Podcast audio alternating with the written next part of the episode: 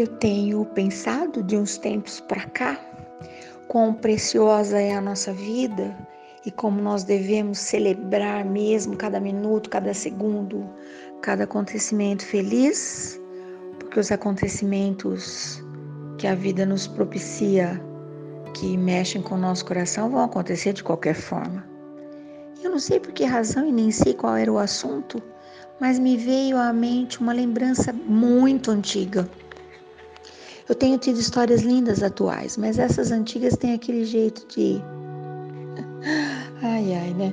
Todo mundo aí sabe do que eu tô falando. Bom, eu me lembro que de menina, festas de aniversário, coisas assim, não lembro. Ah, os nossos aniversários em casa sempre eram celebrados assim a voz da mãe cantando parabéns para nos acordar, pelo menos a mim. Tenho saudade disso até hoje. Ela se aproximava bem devagarinho, com aquela voz de anjo, cantava parabéns para você. Aí o coração da gente batia feliz. No mais, às vezes, um almoço um pouquinho mais caprichadinho, uma abobrinha mais temperada. Era assim, na simplicidade.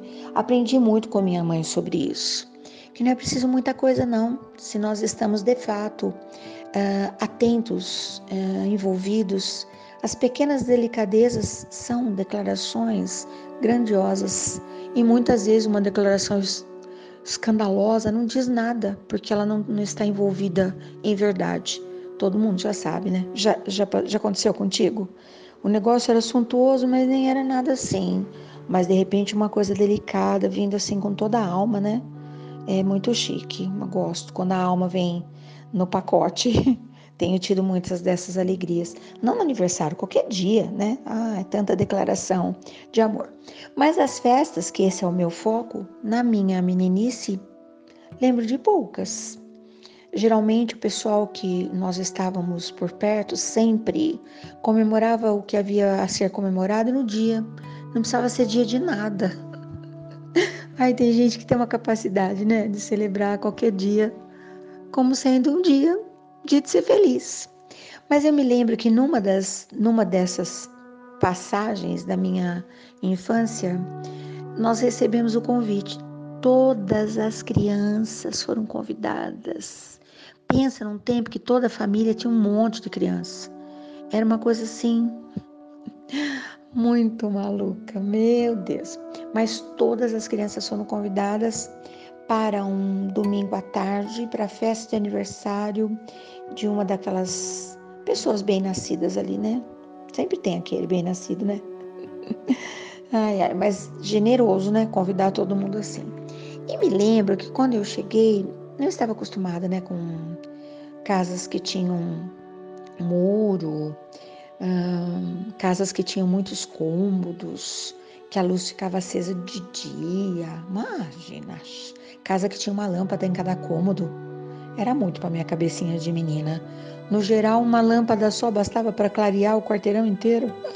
Na rua nem tinha luz, né? Era uma luz na, no, lá no, no ponto mais alto da casa para clarear a casa inteira. Isso quando havia a energia elétrica porque no geral lampião, lampião de querosene, lampião de carbureto, ai cada coisa que eu lembro, dependia do lugar onde, onde a pessoa estava. E qual não foi a minha surpresa? Tinha brinquedos espalhados lá pelo, pelo, pelo gramado. Acho que foi a primeira vez que eu vi um gramado na minha vida. Mas enfim, não já cantei já gramado, só para vocês entenderem o nível do que eu estou tentando falar. E serviram para nós assim coisas incríveis. E a primeira vez que eu, que eu tive, peguei na minha mão um copo de vidro. Cada criança pegou seu copo de vidro que veio do alto de uma bandeja cheia de cubos de gelo. Na, na casa da gente não tinha geladeira, não tinha gelo. Aquilo foi o acontecimento. Teria ficado lambendo aquele gelo até hoje, né? Dentro desse copo de, de vidro que mãe nenhuma deixava a criança segurar, se tivesse um copo de vidro na casa, era uma, uma celebridade. Ai, meu Deus! Tô viajando na maionese, né? Mas isso tudo veio na lembrança. O que, que eu vou fazer, né? E aí alguém despejava naquela jarra deliciosa. Nossa, que coisa, né? aquele líquido cor-de-rosa. Que coisa mais linda! Eu não entendia direito o que era aquilo. Agora eu vou contar todo o segredo, tá? Água com gás, groselha, gelo, muito gelo e pedacinhos de fruta. Maçã, abacaxi, uva. Ai, vou até tentar lembrar o que mais, hein? Ah, não lembro. E depois aconteceu uma coisa, aconteceu nesse dia, né? Uma coisa muito louca. Nós estávamos todos brincando, paramos ali sentadinhos, né? Aquele zilhão de criança com aquela cara de que que é isso que eu nunca vi. Tomamos aquele caldinho todo gostoso de canudinho. Era muita novidade para um dia só. E aí as frutinhas todas ficaram lá no fundo. E a gente virava o copo assim, ó, para a frutinha cair na boca. Não caía. Tentava com o canudinho, mas o canudinho era de papel, agora tá na moda de novo, né? Não havia o plástico ainda. Olha, faz tempo isso. Aí a gente botou aquela mão que não estava nada limpa, né? Imagina as medidas preventivas agora da saúde, nem sei o que fariam de nós, né? Estávamos agrupados, sem máscara, com aquela mão toda de criança que estava brincando, catando aquelas frutas. Acha que a gente ia desperdiçar aquilo? Algumas escapavam para a grama, a gente catava, dava uma limpadinha. Criança, que pureza, que inocência, que contentamento, que felicidade. Meu Deus, não vamos tirar das nossas crianças a capacidade de ser feliz com coisa boba. Não vamos tirar das nossas crianças a capacidade de dar uma gargalhada. Faça palhaçada, faça qualquer coisa para que eles possam rir, para que eles possam brincar. Ai, meu Deus. Bom, estava tudo indo tudo maravilhoso, mas qual não foi a minha surpresa nesse dia tão memorável que está guardado dentro da minha memória, como diz, como diz minha linda Cristina Miron. Se você se lembrou, é porque estava guardado, né? Verdade, Cris, lembrei, estava guardado mesmo. Você tem toda a razão. E aí, não havia nem cantado os taus dos parabéns.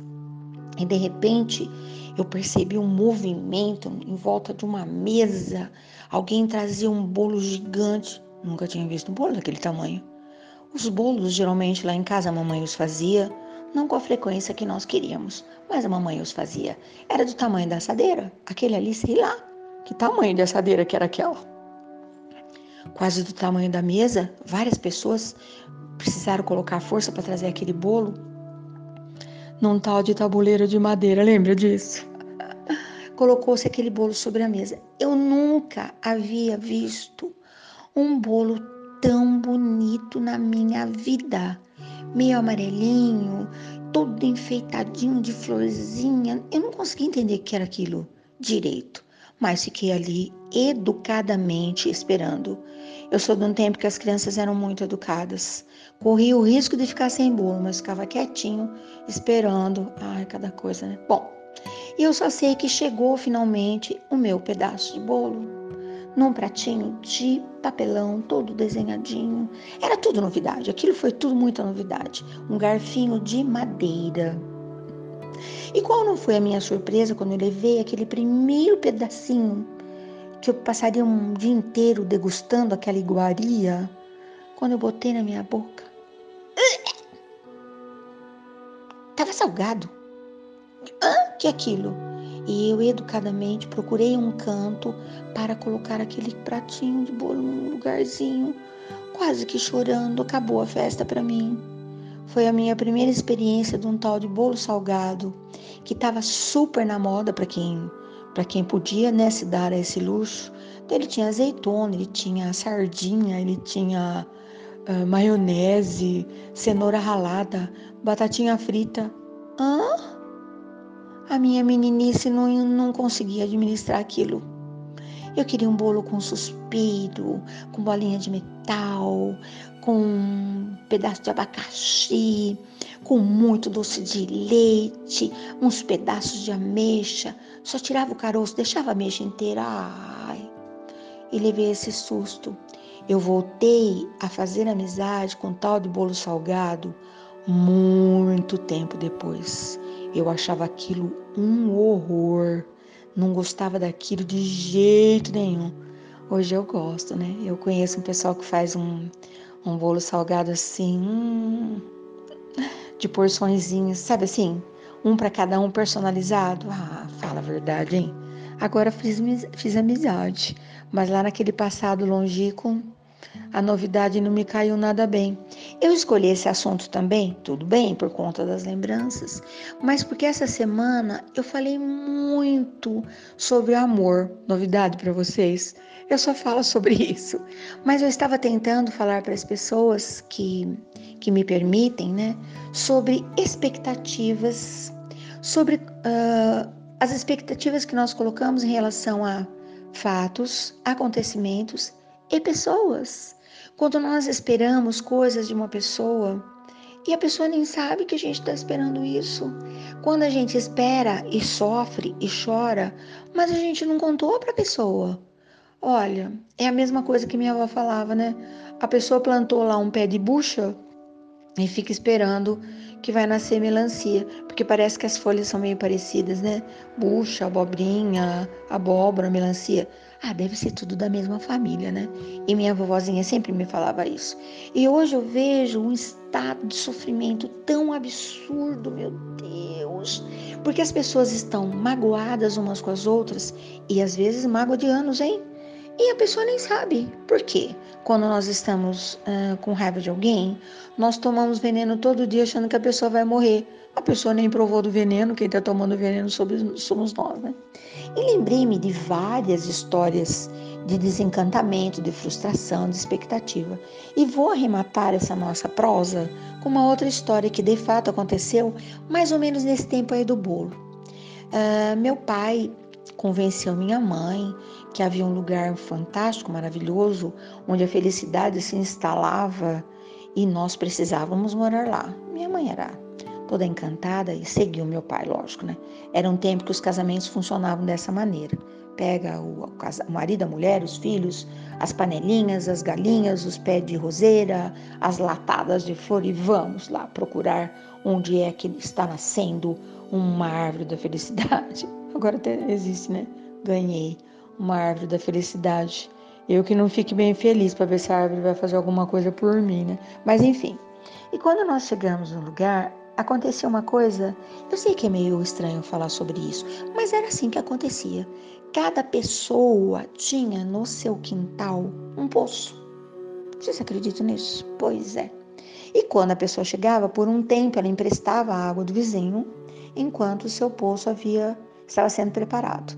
Então, media-se milimetricamente onde é que o poço seria cavado e ah, essas coisas todas. E existem lugares que, numa distância de metros, a água é totalmente diferente, a profundidade do poço é completamente diferente. Hoje nós temos essa facilidade, né, da água instalada nas nossas torneiras. Se um dia a gente abre lá, faz aquele barulhinho que não tem água, a gente fica tão bravo, né? E nem agradecemos, porque a benção de se ter água de qualidade na torneira, na casa, é, é muito maravilhoso. Mas enfim, estamos todos tão distraídos, né? De vez em quando precisamos nos lembrar disso, que a, a água não nasceu na nossa torneira. Por trás de tudo isso, nos cenários, nos bastidores, alguém está trabalhando, muito inclusive, para que a água continue chegando. E a gente que não cuide para ver se isso vai ser para sempre, né? Para sempre é um lugar que não existe. Mas enfim, existiam lugares por onde nós passamos que uma diferença pouca fazia toda a diferença. Né? E eu lembro que nesse dia vários homens se juntavam. Era um trabalho assim de parceria, né?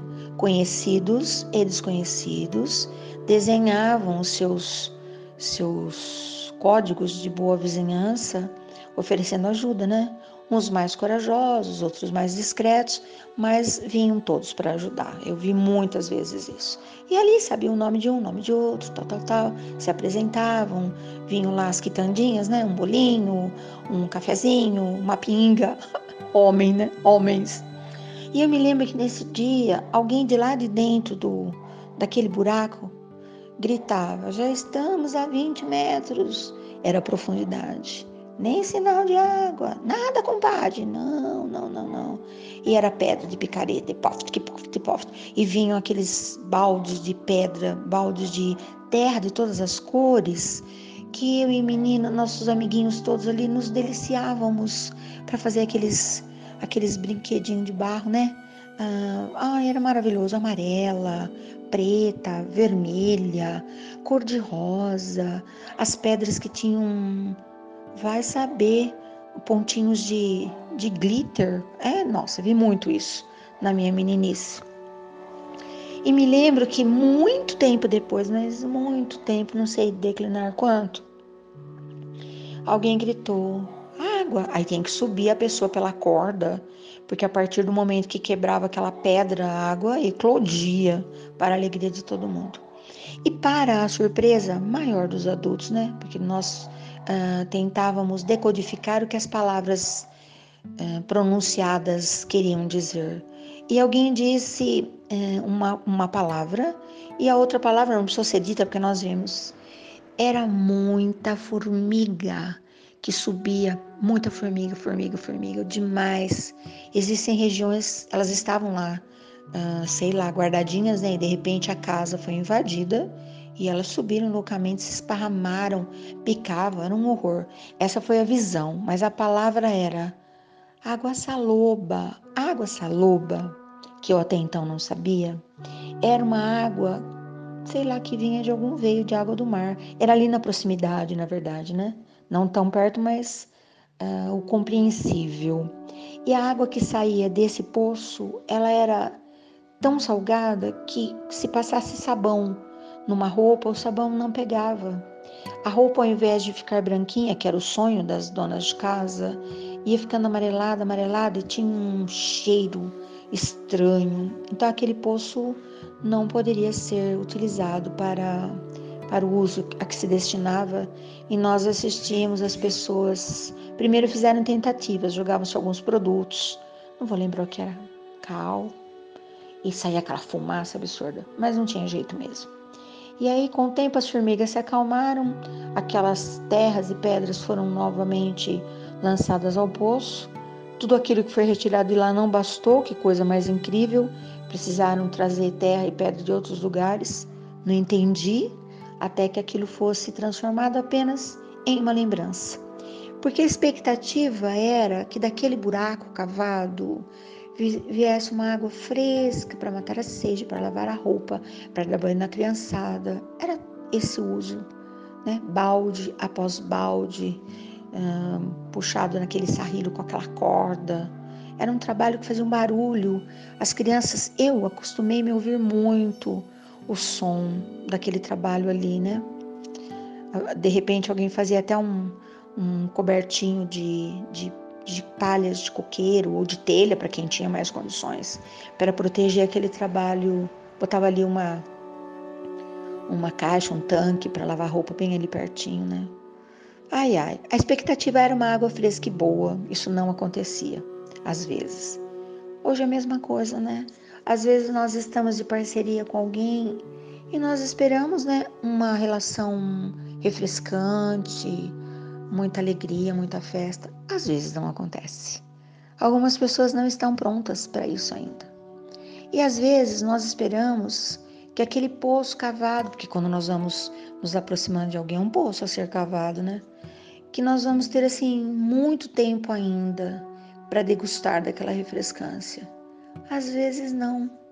A vida nos presenteia, pede de volta, é tudo emprestado e a gente não sabe de nada. Então, duas coisas eu digo hoje. Primeiro, sobre a expectativa, não as tenha, não as tenha. Vai vivendo a vida do jeito que for possível, um dia de cada vez. Nunca foi tão precioso viver um dia de cada vez. E também, se desse seu poço você consegue tirar um copo d'água fresquinha dessa sua torneirinha tão singela, deguste e agradeça. Agradeça a graça, a alegria, a festa desse momento. E não se preocupe, se você estiver de fato fazendo tudo certinho, ainda vai ter tanta água boa para ser degustada, hein? Pensa nisso. Hoje eu vou pensar nisso. Hoje eu estou muito grata, muito grata, apesar de. muito grata.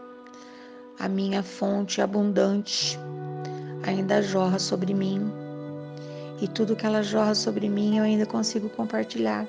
Acredita? Chegou aí um bocadinho dessa dessa minha fonte maravilhosa. Pois é, até amanhã.